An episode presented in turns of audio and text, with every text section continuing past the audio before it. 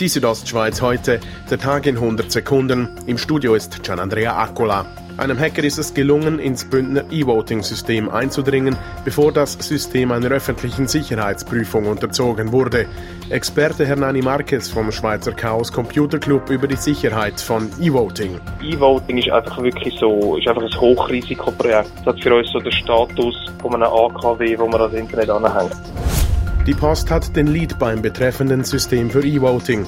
Dass dieses System jetzt schon vor dem eigentlichen Test geknackt wurde, beunruhigt die Post aber nicht. Wie Lea Wertheimer, Mediensprecherin der Schweizerischen Post, sagt, sei das E-Voting nicht gefährdet. Grundsätzlich hat das keinen Einfluss auf die Sicherheit vom E-Voting-System. Wir sind zuversichtlich, dass dort niemand äh, Missbrauch betreibt mit dem Quellcode.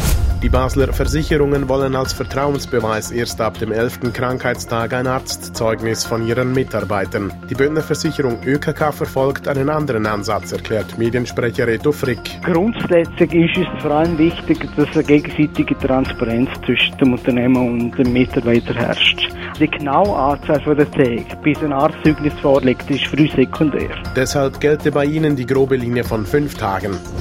Der deutsche Modezar Karl Lagerfeld ist heute im Alter von 85 Jahren gestorben. Das Modehaus Chanel bestätigte entsprechende Medienberichte. Lagerfeld war seit 1983 Chefdesigner von Chanel gewesen. Die Südostschweiz heute, der Tag in 100 Sekunden, auch als Podcast erhältlich.